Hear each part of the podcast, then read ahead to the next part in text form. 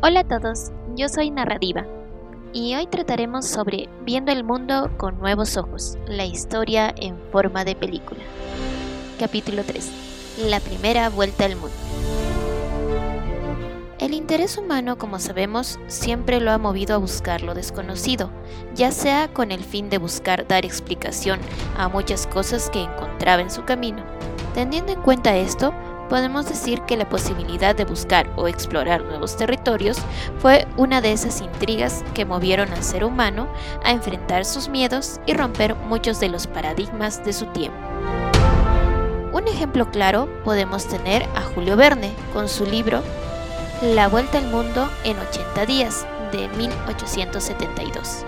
Si bien en el siglo XIX ya se habían alcanzado algunos avances de la ciencia, haciendo un paréntesis les voy adelantando que tendremos otro podcast tratando de dar a conocer o mencionar estos avances.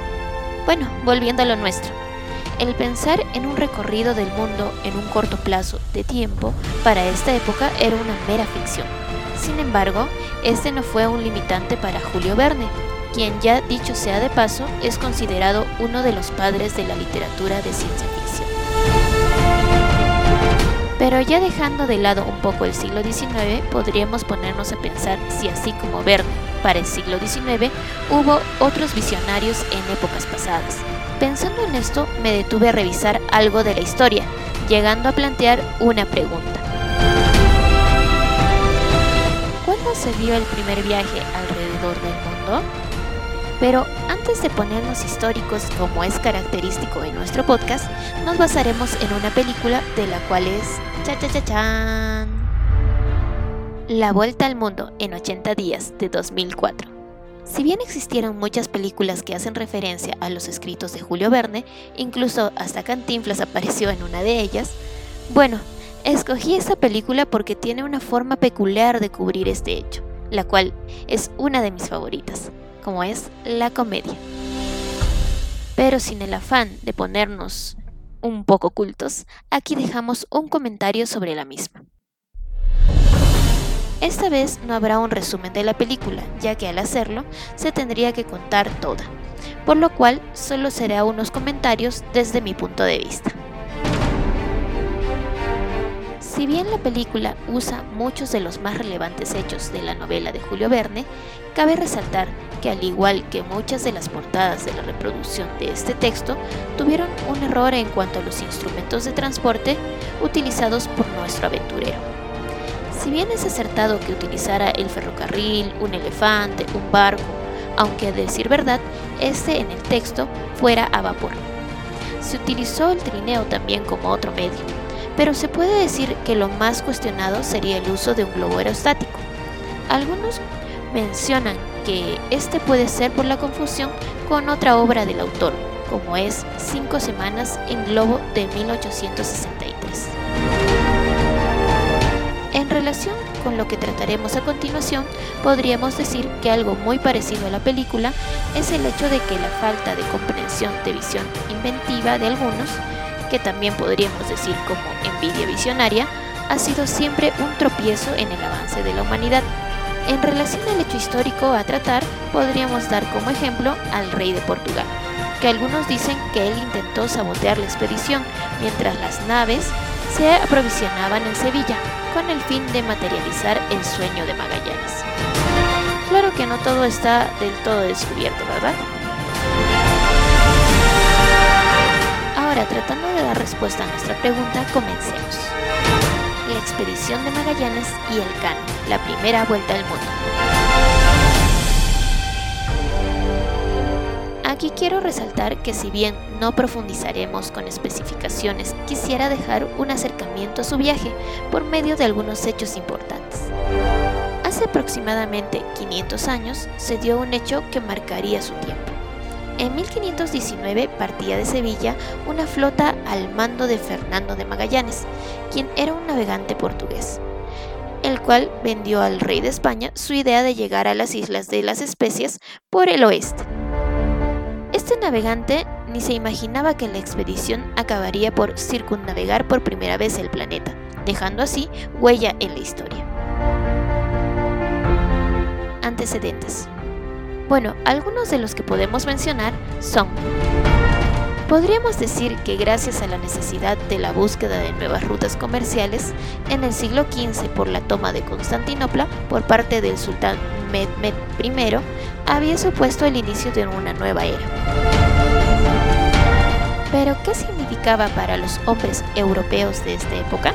Teniendo en cuenta que diversos mapas trazados en esta época mostraban la imagen de feroces monstruos que atormentaban a aquellos que se atrevían a surcar los mares.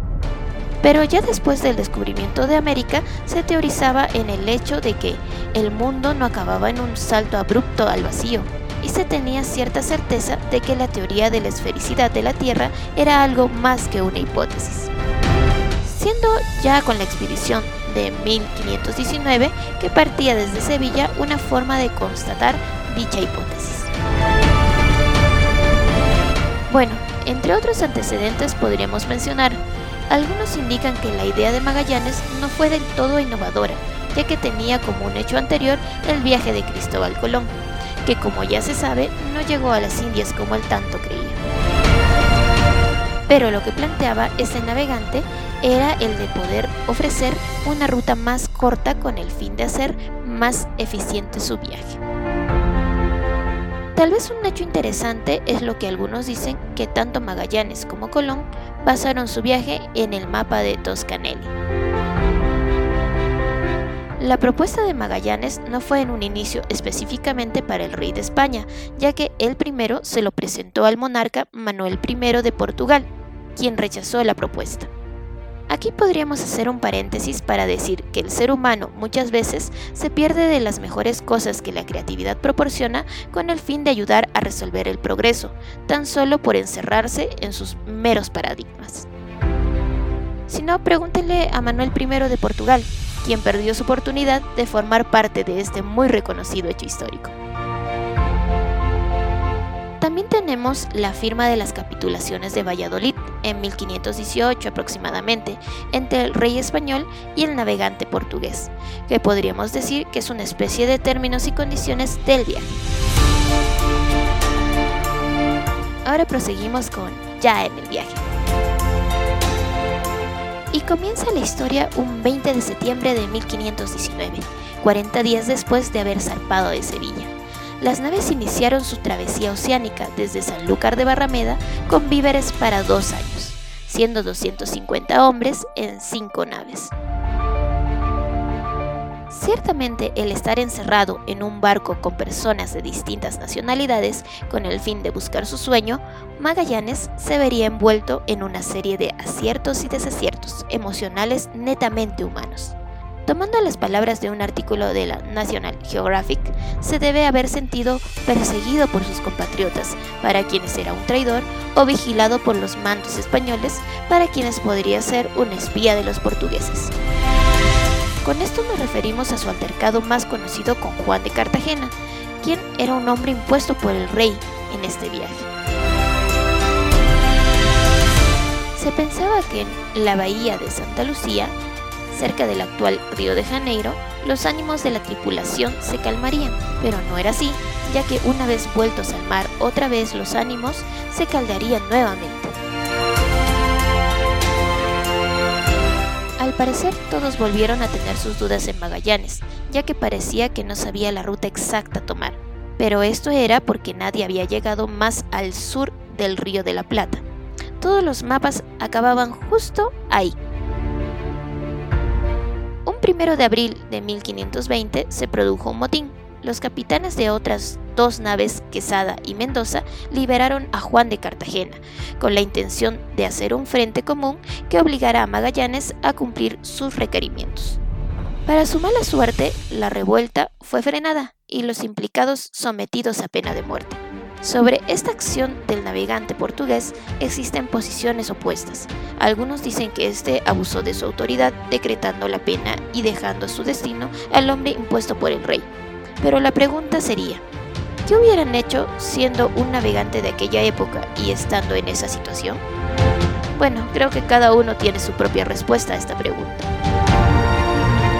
Al verse con menos gente, se tuvieron que repartir en las diferentes naves. Esto las inclemencias climáticas y la pérdida de algunos de sus compañeros de viaje fueron calando en el resto de los tripulantes. Bueno, siguiendo con su recorrido, al llegar al que denominaron Puerto de Santa Cruz, Magallanes toma la decisión de poner a debate la decisión, valga la redundancia, que se debía de tomar. Pero ¿cuál sería? ¿Atravesar un laberinto de canales y bahías que se abrían hacia el oeste en busca de las Molucas o regresar a España para contarlo? La gran mayoría votó por seguir adelante, pero Esteban Gómez estaba en desacuerdo, pero como era minoría no se le tomó en cuenta. Al ponerse en marcha, este aprovechó para poder quitar el mando de la nave llamada San Antonio al primo de Magallanes, Álvaro de Mezquita, con el fin de volver y contarle todo al rey. Al ver la situación en la que se encontraba nuestro navegante portugués, decidió seguir adelante con el plan para poder así apelar al rey cuando llegara. A finales de noviembre se atravesó por vez primera el paso que hoy conocemos como Estrecho de Magallanes, y al divisar en tierra las lejanas hogueras denominaron a ello Tierra del Fuego. Durante tres meses de desesperación navegaron rumbo noroeste en el océano más grande antes visto para su época. Nos referimos al Océano Pacífico los cuales en busca del Ecuador y las Molucas se aventuraron en aquel viaje. Tras un largo y tormentoso viaje, llegaron a las islas de San Lázaro, hoy Filipinas, viendo que su destino yacía bastante más al sur. Algunos consideran a Magallanes como un visionario, otros como un incompetente, pero lo cierto es que sus ansias de poseer algo más le costarían muy caro. Humabón, el cacique de Cebú, que se encuentra en las Filipinas, le sugirió reducir a un jefe rival, que se llamaba Lapu-Lapu, de forma que él terminara gobernando sobre todas las islas, que por supuesto pondrían al servicio del lejano rey de España. Magallanes debió de considerar que el enfrentamiento valía la pena, aceptó la propuesta y se dirigió a Mactán con 49 de sus hombres. Todos subestimaron a Lapu-Lapu, quien esperó con 1500 guerreros en la playa a aquellos españoles, con el agua por los muslos y las pesadas armaduras. Llegarían hasta la orilla dispuestos a entablar una batalla desigual. En contra de lo que Magallanes pensaba, la victoria no la obtendrá la artillería, sino el mayor número de combatientes. Es así que el 27 de abril de 1521, los días de Magallanes llegan a su fin. Con la muerte de su líder a cuestas, el primero de mayo, son invitados los líderes que quedaban por Humabón, a una especie de homenaje de su líder caído, la cual era una mera trampa que Joao Carvalho descubre y da voces. En esta fiesta no se encontraba Antonio de Pigafetta, el cual es el cronista de la expedición, y Juan Sebastián Elcano, maestre del navío de Concepción, no se encuentra entre ellos logrando escapar de aquel fatídico lugar 115 hombres. A pesar de la peripecia, continúan su viaje hacia Borneo, donde son recibidos por el sultán Siripada, quien los acoge y les concede vía libre para emprender operaciones comerciales. Sin embargo, a causa de un altercado, se ven en la obligación de irse de agosto, Espinosa pasa a llevar el mando de la Trinidad y el Cano asciende de rango y pasa de maestre a capitán de la Victoria y van rumbo hacia las Molucas. El 8 de noviembre, algo más de seis meses después de la muerte de Magallanes, las dos naves fondean frente a Tidore, que es una pequeña isla de las Molucas, en Indonesia Oriental. Su sultán Al-Mansur los recibe como viejos osos y al ser la primera productora de clavo dolor del mundo, prepara cargas de clavo para subir a las embarcaciones. Para estos hombres esto era una riqueza, ya que según algunos estudios dicen que un saco de canela equivalía entonces al sueldo de toda una vida. La Lamentablemente, como los sacos eran muy pesados, hizo que el navío de la Trinidad se desencajara y entrara el agua. A pesar de esto, la Victoria tiene que partir, pero este partirá por el Océano Índico y no por el Pacífico, ya que temían ser descubiertos por los portugueses. Si bien estas aguas fueron prohibidas por el rey de España con el fin de no generar ningún conflicto, fue el Cano quien tomó la decisión, ya que básicamente es quien se queda a cargo luego de la muerte de Magallanes. Es por eso que se le atribuye el viaje a ellos dos. La tripulación que quedó se separó entre los navíos La Victoria y la Trinidad. Tratando de evitar las tierras portuguesas, descubren las Molucas del Sur, donde se dan la nuez moscada y la pimienta, como referirá en el informe a su soberano. Desde Timor, una isla desconocida para los portugueses, parten a mediados de febrero de 1522, hacia una travesía mar abierto de más de 20.000 kilómetros.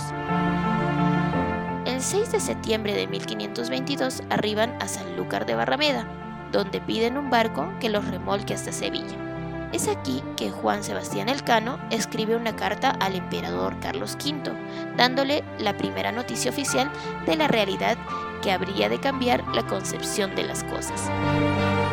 Sabrá vuestra majestad que hemos dado la vuelta a toda la redondez del mundo.